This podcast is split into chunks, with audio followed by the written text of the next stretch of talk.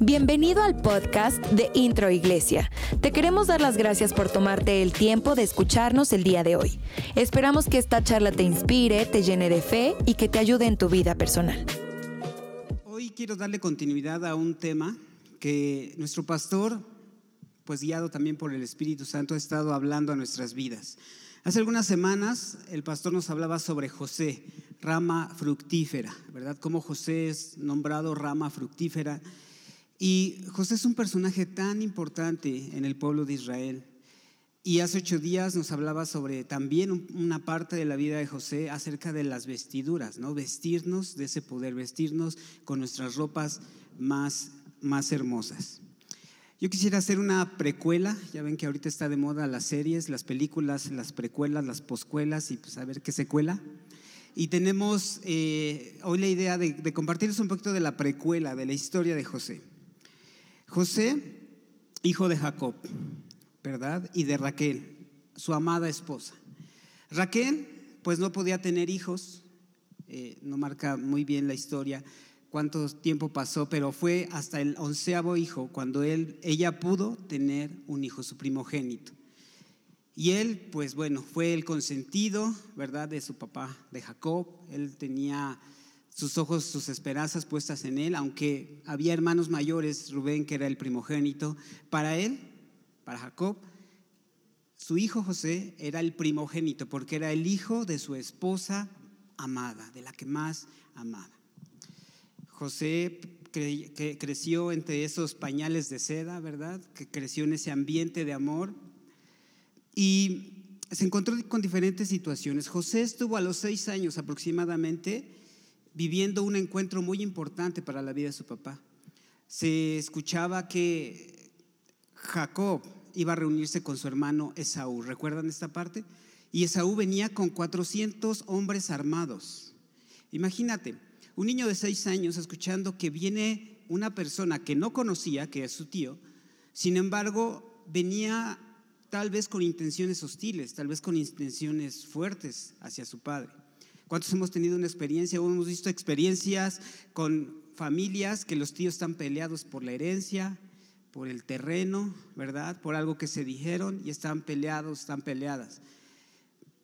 Él también lo vivió, José también vio como su padre primero aventó, ¿verdad? Si tú lees la historia, aventó primero a, las esposas y a las concubinas, a Lea y a las otras, y fue formando a los, a los, a los hermanos y José y Raquel hasta atrás por sí dijo, y, lo dice la palabra, si vienen contra uno, los demás nos echamos a correr, ¿no? O sea, los demás nos escondemos y libramos nuestra vida. Él había escuchado eso. Imagínate un niño ver que sus tíos y su papá se están peleando, casi, casi. Bueno, gracia Jacob delante de su hermano, se pudieron perdonar, reconciliar y vivieron un, un encuentro muy padre. Más adelante, Jacob escuchó la noticia de que tenía su mamá un embarazo, que su mamá estaba embarazada y que estaba esperando un hermanito. Tengo a mis dos hijas y, la mayor, cuando iban a ser su hermana, pues estaba emocionada, decía, wow, mi hermanito, mi hermanita ya va a llegar, mi hermanita va a venir. Yo creo que la emoción de un niño es, es, es expectante cuando está esperando a su hermano o a su familia. Y aquí él estaba esperando que llegara su, su hermano. Pero ¿qué pasó en el nacimiento, en el alumbramiento? José estaba esperando que saliera su hermanito, que saliera su mamá. Y lo que recibió fue la noticia de que su hermano había nacido, pero que su mamá había qué? Muerto. Su, su, mamá había muerto. Imagínate el contraste que tenía en su corazón a la edad de 11 años aproximadamente de decir, wow, mi hermanito está bien, está sano, pero por otro lado, perdí a mi mamá. Qué increíble, ¿no? A veces nosotros nos encontramos en situaciones iguales, donde tenemos buenas noticias, pero también hay una piedra en el zapato, hay una situación que nos está incomodando. ¿Y qué decir de José? ¿Qué podía haber dicho? ¿Culpar a su hermano? No, yo creo que él se alegró por su hermano y lo amaba. Entonces su padre, de por sí ya lo consentía, ya lo tenía puesto en un lugar muy especial y su, y su padre le confeccionó, ¿verdad? dice que, le, que lo confeccionó y le mandó traer una túnica importada, ¿verdad? De esas marcas, no sé, no sé, Hugo Boss o algo así, ¿no? Algo, algo costoso, algo, o sea, finísima la tela, y se la puso, imagínate él, cómo se sentía. De por sí, el niño es guapo y lo peinas de lado, o sea, se sentía, ¿no? Lo más increíble en ese momento. Y cuando estaba ahí, dice que él daba o informaba la mala fama de sus hermanos. O sea, sus hermanos también, pues, empezaron a ver cómo su padre tenía una preferencia hacia José. Y José, pues, él hacía lo que le agradaba a su papá, lo que le gustaba. Entonces, pues, reportaba, mira, estos están haciendo travesuras, estos están haciendo aquello, están haciendo cosas indebidas. Y entonces dice la palabra que tenían rencor contra, lo voy a parafrasear, dice que lo aborrecían y no podían hablarle tranquilamente. O sea, lo aborrecían, como, ay, ahí viene el chismoso, ¿no? Ahí viene el que nos acusa, ahí viene el sangrón. Y dice que sus hermanos comenzaron a tenerle envidia, ¿verdad? Envidia. ¿Ha pasado en alguna familia esto? No creo, ¿va? que de repente entre los hermanos hay, hay envidias, o aún entre los primos, o vamos a, un, un, ejemplo más, más grande, a veces entre los vecinos o compañeros de trabajo. Pero José estaba viviendo esto, él estaba obedeciendo a su papá. Sin embargo, sus hermanos no lo querían y empezaron a, empezaron a tramar cosas malas en contra de él. Un día sus hermanos pues salieron al campo a pastar y caminaban distancias muy largas para encontrar los mejores pastos. Al llegar a un lugar lejano eh, y se dio cuenta su padre que se habían tardado, mandó a su hijo, a su hijo predilecto. Le dijo, este no me va a mentir, él me dice siempre la verdad, entonces voy a ver por qué se están tardando. Entonces lo mandó, le dijo, porfa, Pepito, ve allá a buscar a tus hermanos y repórtame qué están haciendo. Tal vez algo les pasó o se metieron en problemas, se los llevó la patrulla, tú sabes, ¿no? O sea, cosas que, que, que pasaban como, como jóvenes, como adolescentes algunos. Entonces se fue José y cuando lo vieron sus hermanos a lo lejos, dice la palabra, que lo vieron y tramaron en su corazón darle muerte. O sea, no querían hacerle daño, no querían ponerle el pie, querían darle cuello. O sea, de plano querían matarlo. Tal vez en una situación extrema, pero tal vez tú y yo, contra alguien, has querido, pues no matarlo, pero sí agarrarle unos cinco minutos del cuello y decirle, a ver, espérame tantito, ¿no? Ponerlo en su lugar, acomodarle sus ideas a través de una caricia celestial y darle, pues, lo que tú crees que se merece. José, una vez atrapado, y lo que el pastor nos contaba era que, eh, y dice la palabra que le quitaron la ropa, esa túnica, pues porque era su túnica preferida, con la que representaba autoridad, y se la quitaron, la destrozaron, la tiñeron de sangre y lo aventaron a un pozo pensando en matarlo, o sea, todavía pensaban en matarlo. Rubén, el hermano mayor, intercedió por él y pudo entonces librarlo de la muerte, dice la palabra, pero no lo libró de las consecuencias que, ocurrieron en ese momento. Fue vendido por, a los eh, ismaelitas, fue vendido como esclavo. Imagínate, después de haber sido un junior, después de haber estado en casa de papá, de tener todo, sea rápido, pedía, tenía hambre, un Uber, un, Uber Eats y pedía lo que quería, hoy quería pizza, o sea, todo lo tenía a la mano. De repente empezó a sentirse solo, abandonado.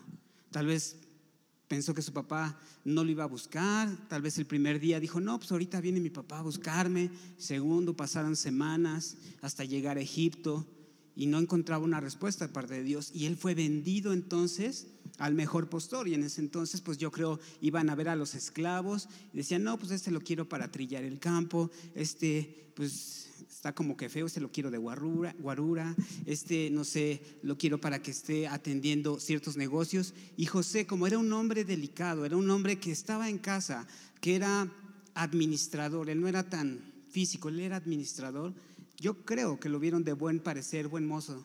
O sea, imagínense, ¿no? Sea, lo vieron de, buena manera y dijeron, bueno, este no va a estar para el campo, este si lo saco al campo se me quema, entonces mejor lo meto a la casa y empezó a servir en las labores del hogar de la casa. Conocemos la historia que pues la, mujer, doña Poti, la esposa de Potifar, doña Poti pues le echó el ojo, ¿verdad? Como veíamos hace ocho días. Es un resumen, ¿verdad? Todavía no entro al tema, pero... Eh, parece novela, ¿verdad? Entonces, que le dice, ¿verdad? Ven, Pepito, ven, ven, guapetón, ¿no? Y lo quiso tomar eh, de sorpresa y yo quiero que nos vayamos poniendo un poco en los zapatos de José, todo lo que vivió desde niño hasta este momento. José era hombre, ¿sí o no? Y era guapo, ¿no? Él sabía, él sabía lo que traía, ¿no? Él sabía lo que era. Y presentárselo a una mujer, pues también es una tentación. Vamos a, vamos a verlo un poco más claro. O sea, José era un hombre con deseos, con necesidades, tal vez con un cierto vacío. Sin embargo, ese vacío lo llenó con Dios, lo llenó con fidelidad a Dios, porque él buscaba la presencia de Dios. Lo podemos ver, porque Dios le dio gracia delante de sus autoridades, primero de Potifar. Por eso llamaba la atención. Como hijos de Dios, llamamos la atención. Nosotros somos luz en medio de la oscuridad y la luz obviamente brilla mejor en la oscuridad. Y por eso nosotros resaltamos, aunque no quieras. Como decía el pastor Esteban, les doy la mala noticia, vas a brillar, aunque no quieras. Vas a llamar la atención porque traes la luz de Cristo, no es tu luz, es nuestra es la luz que reflejamos de Dios. Ahora bien, él tenía esta tentación, él pudo caer en esta tentación, sí o no. Él era hombre, tenía debilidades. Sin embargo, él se aferró y no se dio por vencido. Él decía, "No, yo tuve unos sueños cuando era joven yo, tenía sueños de autoridad, que Dios me estaba entregando autoridad. No voy a desperdiciar esos sueños. Fue a los 17 años cuando, cuando fue vendido como esclavo y pasaron tres años que estuvo vagando hasta llegar a Potifar y ir subiendo de nivel. Y entonces fue acusado injustamente. Fue acusado por esta y asediado por esta mujer. Tal vez lo que lo que el capitán, lo que Potifar sabía de su esposa, pues también, ¿verdad? Sabía eh, eh, con quién vivía, ¿a poco no? Entonces, tanto le creyó a ella como también le creyó a él, porque tal vez José le dijo, no, pues es que yo te he sido fiel, tú has visto mi chamba, tú has visto cómo he trabajado, te he entregado cuentas claras, he sido honesto contigo. Yo creo que eso también lo defendió. Por eso dijo, no te voy a dar muerte, no te voy a matar, solamente te tengo que castigar y lo mandó a la cárcel lo olvidó allá. Pero aún ahí estuvo con la presencia de Dios. Ahí él se aferró. Entonces halló gracia con el jefe de la cárcel, ¿verdad? Con el que encargado de los esclavos. Y empezó igual a servir, a servir, a servir donde él estaba. Y eso también nos deja una enseñanza. Donde quiera que estés, sirve.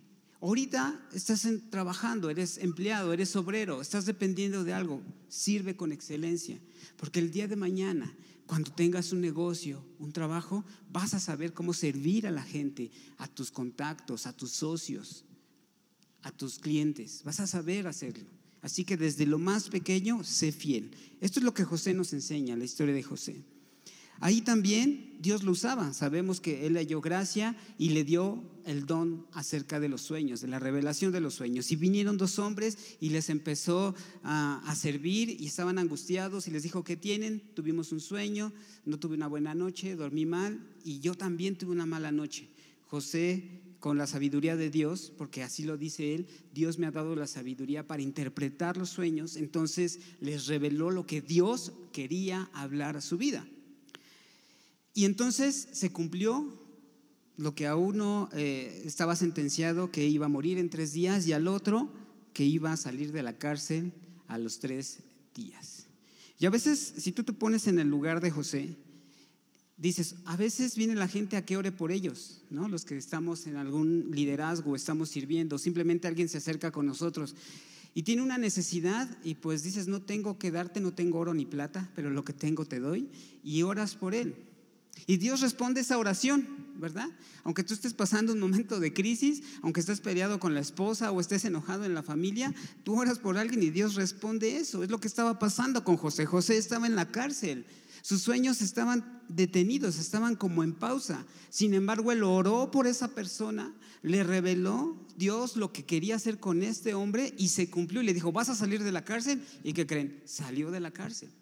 Y a veces hemos orado y orado y orado por salir de una cárcel o de una situación difícil y no pasa nada. Pero oramos por alguien y Dios, tú dices, volteas y dices, Dios, o sea, yo, yo llegué primero. O sea, casi, casi te puedes poner al tú por tú con Dios. Y le dijo, ¿verdad? Bueno, aprovechó y le dijo, te dejo mi tarjeta, ¿verdad? Ya, te, te, di la revelación del sueño, aquí está mi tarjeta, cuando se te ofrezca, ¿verdad? Aquí estoy, no, no voy a cambiarme de celda, la misma celda aquí, entrando a la derecha, aquí voy a estar.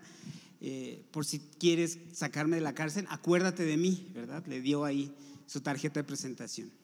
¿Y qué hizo eh, este copero? Se olvidó de él. Uh.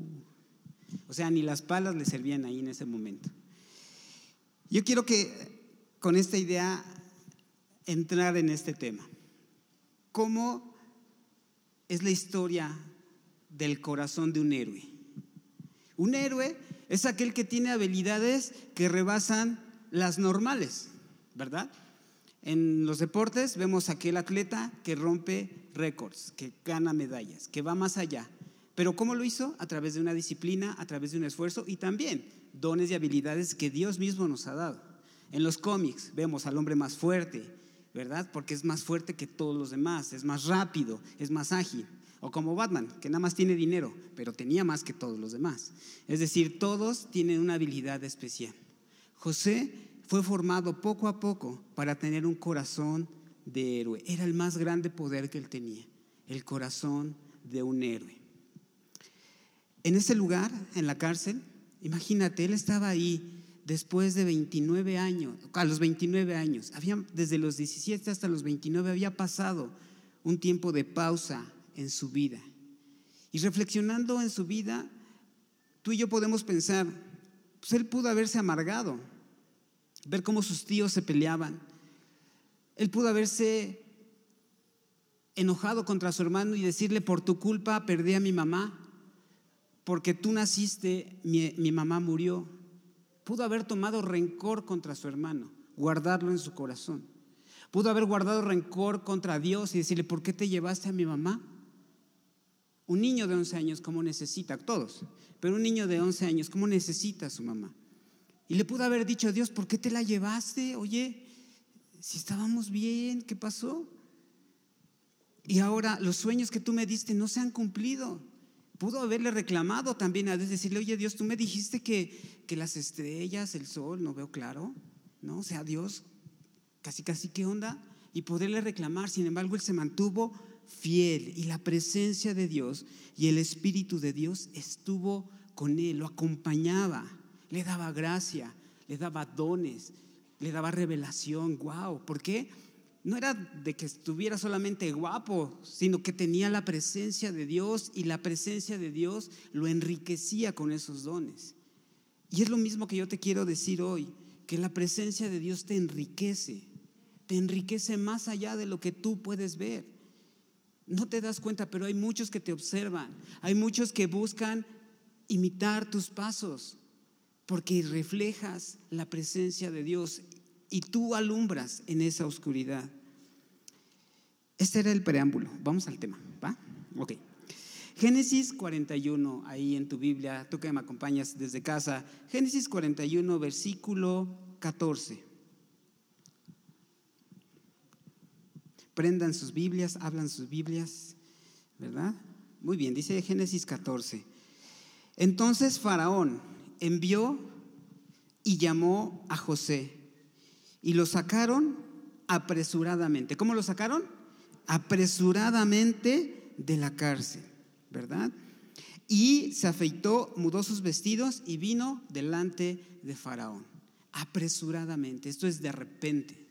Él estaba tal vez ahí lavando, eh, eh, no sé, los, asientos de los esclavos. Ahí estaba, Osana, Osana. Y estaba cantando, ¿no?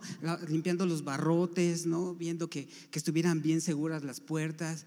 Y de repente le dijeron, José, a la, a la, reja, ¿no? A la reja. ¿Y ahora qué pasó? ¿Qué hice? ¿No?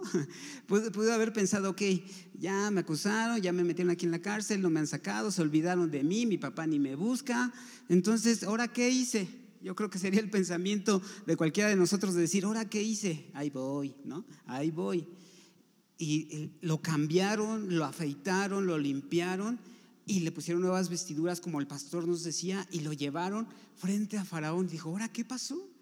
Y es lo mismo que Dios quiere hacer en nuestras vidas. De repente, no sabes ni de dónde, pero Dios va a traer la respuesta. No sabes de dónde y ni en qué momento, pero los tiempos de Dios son perfectos. Dilo conmigo, los tiempos de Dios son perfectos. Cuando estuvo ahí, en la cárcel, y dio su tarjeta, recuerdan, que dijo, pues acuérdate de mí, ¿no? Ahí. Cuando salga ahí te doy palchesco o algo, o a ver qué hacemos, te invito una comidita, algo. Si hubiera salido en ese, en ese momento, dos años atrás, yo creo que el faraón al tener los sueños y mandado buscar a José no lo hubiera encontrado.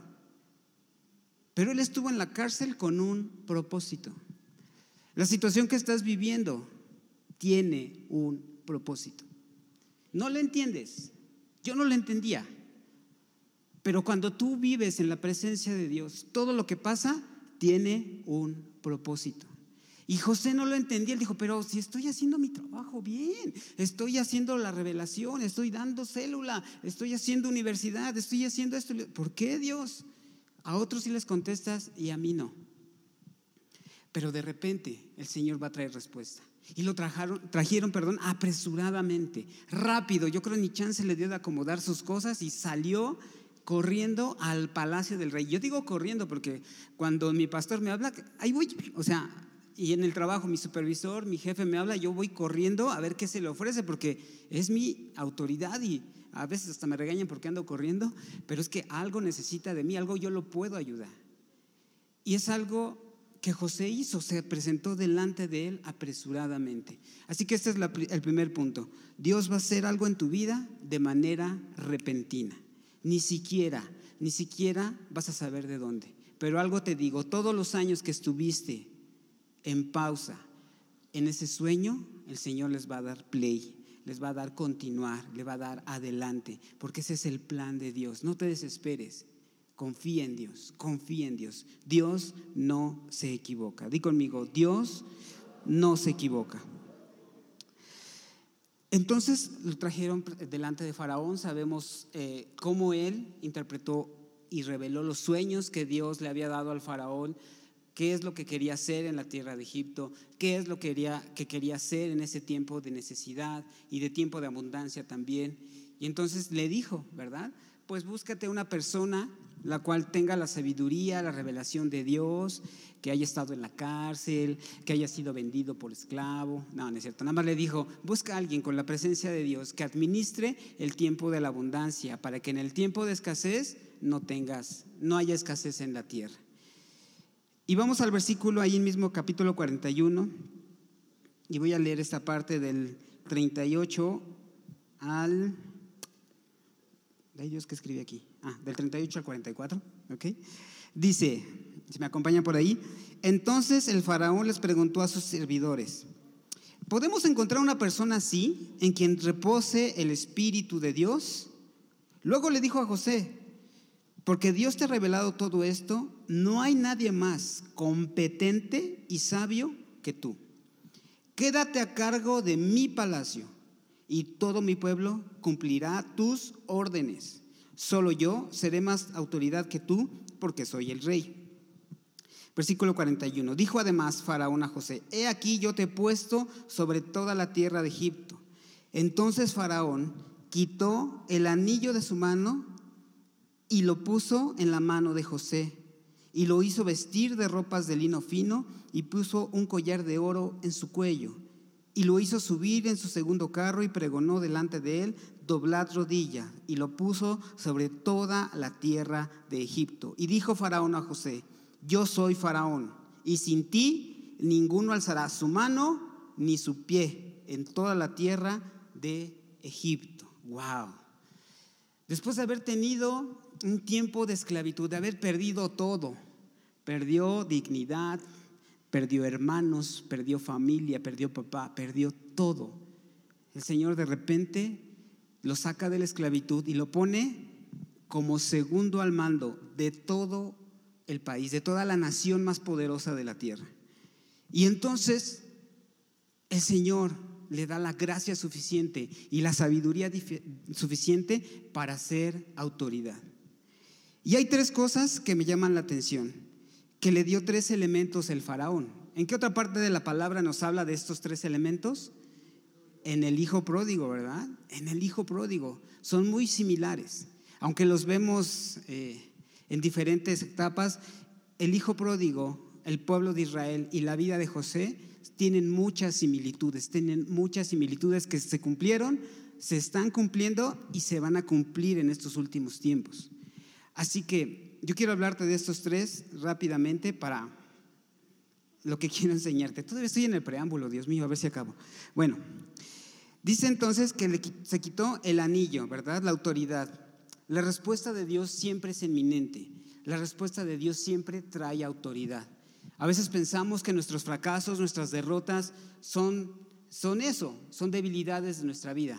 Pero Dios transforma lo vil y lo menospreciado para glorificar su nombre. Así que lo que tú pases, lo que tú eh, sufras en tu vida, Dios lo va a transformar, Dios lo va a usar para hacer un milagro, para transformar la vida de otros. Y le dio este anillo, ¿verdad? Como el hijo pródigo, como el hijo pródigo lo, recordamos, el hijo pródigo también recibió un anillo. Lo que me llama la atención es que en este pasaje, eh, en el hijo pródigo, el padre manda traer un anillo, ¿verdad? Dice, traigan un anillo, traigan un vestido y traigan calzado. Pero en esta ocasión, él se quitó el anillo que traía en su propia mano, su anillo, su, propia, eh, su, propio símbolo de autoridad fue entregado a José. ¿Y José cuánto tiempo tenía de conocer al faraón? Yo creo máximo 10 minutos. Y esto es para ti. Te vas a presentar frente a autoridades, vas a estar frente a autoridades y el Señor te va a dar gracia. Y te van a decir, sí le entro a tu negocio, sí quiero apoyarte, sí quiero hacer lo que tú estás haciendo.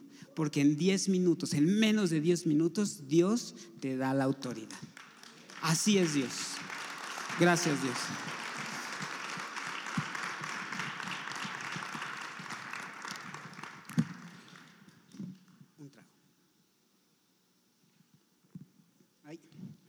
Muy bien, así es Dios. De repente, su misma autoridad, de su mismo corazón, Dios le dio la seña, la señal de que Él respaldaba su vida.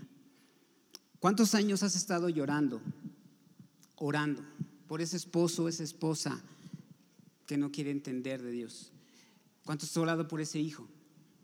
¿Cuántos has orado por ese negocio o esa área financiera? ¿Cuánto has orado? El Señor de repente te entregará el anillo de autoridad y te dirá, todo lo que tú digas yo lo respaldo. Nadie levantará la mano ni el pie si no lo dices tú. Esa es la autoridad que Dios le dio. Después dice que le quitó las ropas y le puso ropas de lino fino, de lino fino. Solamente dos tipos de personas en, Egipto usaban el lino fino. Uno, el faraón, el rey, y otro, los sacerdotes. Eran los únicos que tenían la dignidad, el puesto y la categoría para usar la ropa de lino fino. ¿Qué nos dice esto? Nos decía nuestro pastor y bien lo enseñaba, que Él quita las vestiduras de esclavitud, que Él quita la carencia, quita la humildad. Dios quita esas vestimentas andrajosas y nos viste de santidad y de autoridad. Somos llamados para el reyes y sacerdotes en lo terrenal y en lo espiritual. ¿Te has sentido fracasado? ¿Te has sentido derrotado? El Señor cambia tu vestidura, cambia tu mentalidad. La vestimenta, sabemos que es la mentalidad. Tú no te vistes igual para ir a, a una fiesta, ¿verdad? o para ir a trabajar que para irte a dormir, ¿verdad? O sea, para irte a dormir te pones tu pijama de ositos, te pones tu gorrito, ¿verdad? Bueno, en estos tiempos de, de, calor una playerita ligerita y ya, Pero ni modo que te vayas así a una fiesta o a tu trabajo. Es decir, la ropa habla de la mentalidad. Y no es que José tuviera una ropa de mentalidad, digo una mentalidad de fracaso, aunque la estaba vistiendo. Él siempre se consideró como hijo del rey. Y solamente el cambio de ropa fue una evidencia del cambio que Dios ya había traído a su corazón. Y es lo mismo que Dios te da. Quita las cadenas del pecado, quita el olvido, quita el rencor de tu vida y te viste de santidad te viste de gloria, te viste de honor. Ayer estuviste en la cárcel, ayer estuviste humillado, olvidado. Hoy te sentarás a la mesa del rey. Hoy te sentarás con él y gobernarás con él. Ese es el lino fino.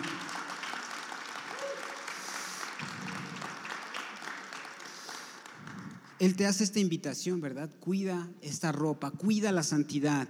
Te he dado santidad y ahora tienes que guardarla, tienes que cuidarla, tienes que cuidar esa santidad y esa comunión con Dios. Y tercer elemento, dice que le colocó un collar de oro. Pero era un collar muy especial, no era como el que Carmen le regaló a aquel personaje y que perdió su, cadenita, ¿verdad? Sino era... Eh, un collar muy especial, buscando un poquito en la historia, eh, el collar que usaban los faraones era uno, así como de Massinger Z, bueno, los de mi generación, así grandote, como huipil de Sambors, así, grande, de oro, o sea, pesado. Vamos tantito a Salmo 105, sin perder Génesis, Salmo 105, versos 17 y 18.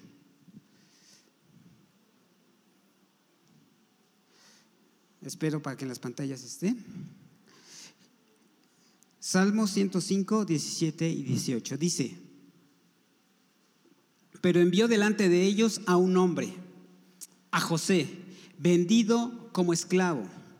Le sujetaron los pies con grilletes, entre hierros le aprisionaron el cuello. Imagínate cómo estaba José en la cárcel. Estaba esclavizado, tomado de las manos de los pies y del cuello con cadenas y grilletes. Cuando le ponían el peso de esta esclavitud, el peso que traía en sus hombros, no los dejaba mover, los limitaba en movimientos para que no escaparan, para que se sintieran humillados, para que no se sintieran más.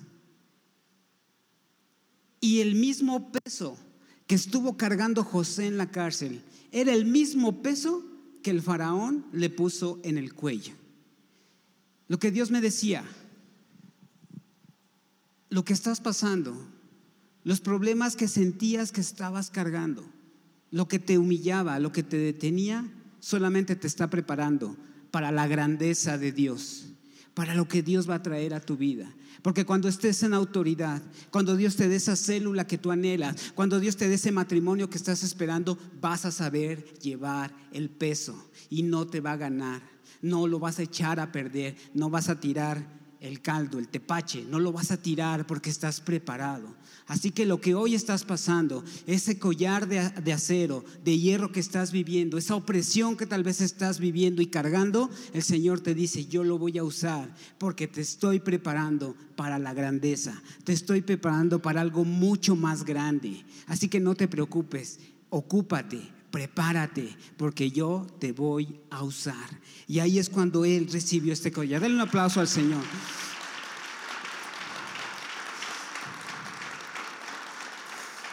Así, Señor. Y ese peso que él traía,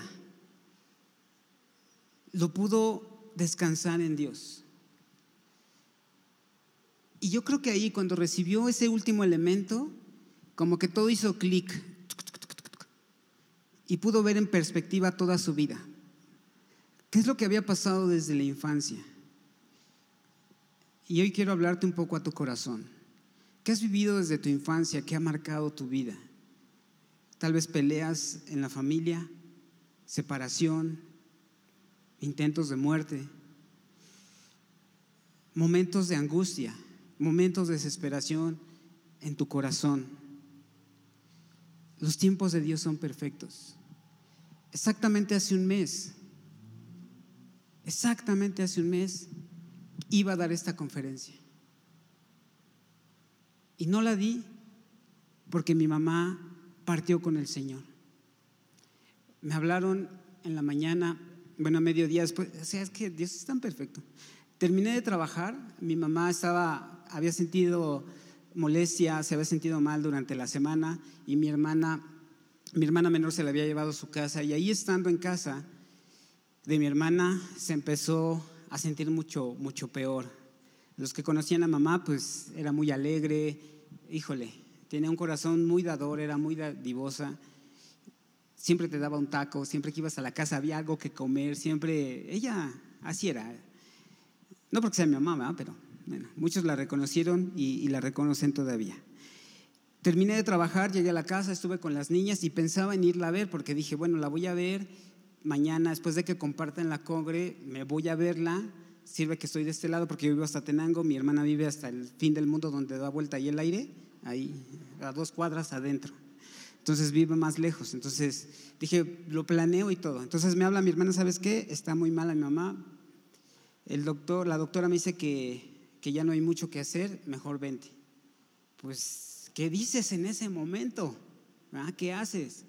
Le dije a mi esposa, así están las cosas. Me dijo, ¿te acompaño? Le dije, no, mejor quédate con las niñas, no sé qué vaya a pasar.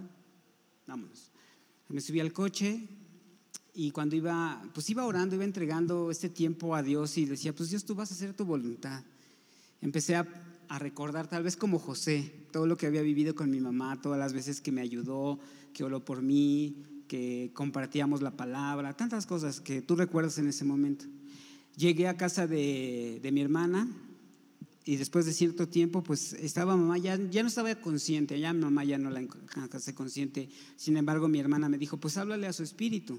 Me dejó solo eh, ahí en el cuarto donde ella estaba y pues primero que nada le dije, gracias ma por todo lo que me has dado, le doy gracias a Dios por tu vida. Estamos en paz, mamá.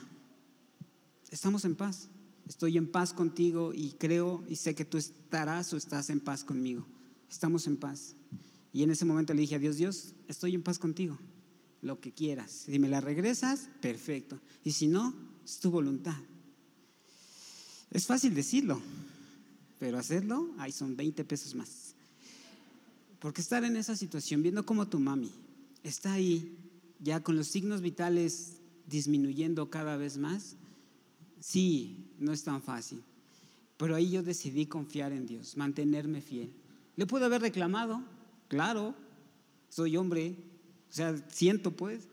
Digamos, si le Dios, déjamela a otro ratito. No, Dios, si es tu voluntad y está en tu plan, tus tiempos son perfectos. Mi hermana que vive en México y que me está viendo ahorita por transmisión, vente hermana, córrele. Ella venía un poquito más desesperada porque vivía, pues, vive, si mi hermana vive donde da vuelta el aire, ella vive donde inicia el aire.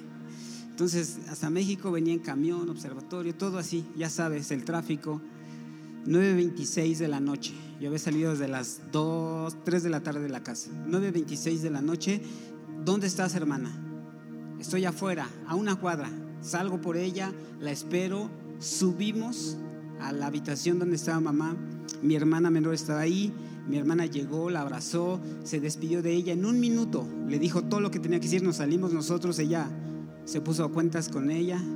Entramos y oramos los tres hermanos por mi mamá. Y le dijimos, Dios, aquí está. Gracias. Gracias porque nos la diste hasta el día de hoy. Y si es tu voluntad, te la entregamos. Te la entregamos, Dios. Estamos en paz contigo. No vi ángeles, no les voy a decir que vi ángeles, pero sí sentí la presencia de Dios en ese momento. Cuatro minutos después, 9.31 de la noche, mi mamá fue recogida en los brazos de papá.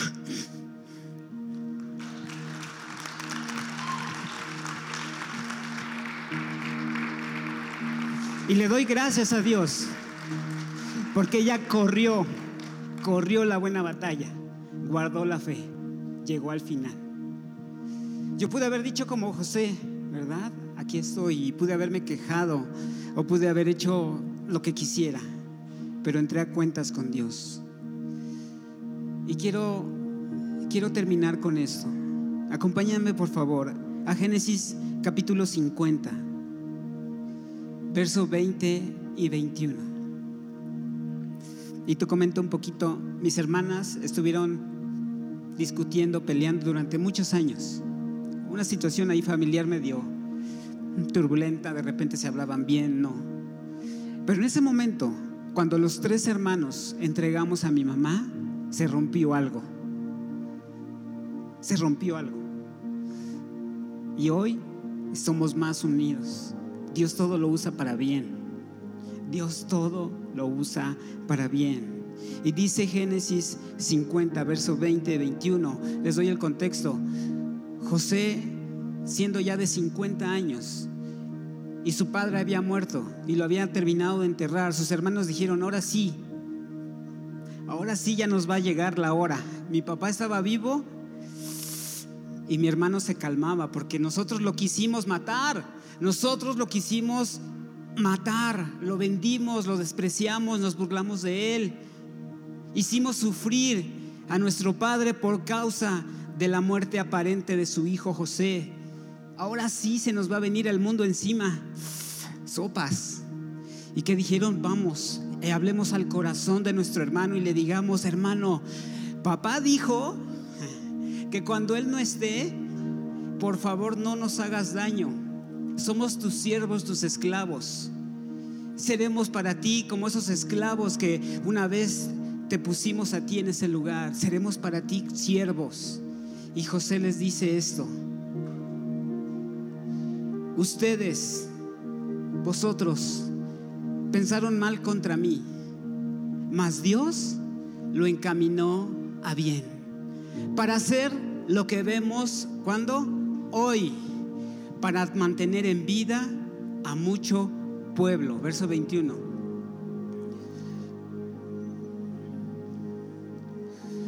Ahora pues, no tengan miedo. Yo los sustentaré a vosotros y a sus hijos. Y los consoló y les habló al corazón. Aquí hay gente que ha sido dañada por su familia, por el abandono de sus padres, sus hermanos, por las peleas entre la familia. Hay una persona en especial que siente un odio y un rencor hacia alguien específico y lo ha cargado durante muchos años. El Señor te dice, suéltalo. Porque ellos pensaron mal contra ti, pero dice el Señor, yo lo usé para bendecir a otros. Yo lo usé para traerte hasta este día. Yo lo usé hoy para formar en ti un milagro y salvar a muchos, salvar a muchos, a tus generaciones, a tu familia. Tal vez sí sufriste un abandono, sí sufriste una traición, sí hubo alguien que te intentó matar, pero yo lo voy a usar para bendecir a muchos. Y hoy yo te hablo al corazón. Suelta a esa persona. Ten un corazón de héroe. Ve más allá de tus límites. Ve más allá de tu sentir. Y suelta hoy el perdón. Y dice entonces que José lloró y habló a su corazón. Y lloró porque renunció a su derecho de vengarse. Tenía todos los argumentos, tenía toda la autoridad para aplastar a sus hermanos. Pero Dios le había mostrado otro plan. Y hoy el Señor te va a mostrar el plan que Él tiene para ti, a pesar de lo que has vivido. Y hoy tú vas a recibir esa sanidad en tu corazón, porque para eso el Señor te trajo a este lugar. Los tiempos de Dios son perfectos y Dios no se equivoca. Gracias por haber escuchado este podcast. Esperamos que haya sido de bendición para tu vida. Recuerda que puedes apoyar este ministerio a través de nuestra página web introiglesia.com diagonal dar y sembrar una semilla para que personas semana a semana puedan conocer a Jesús. Síguenos en Facebook e Instagram como Introiglesia. Dios te bendiga.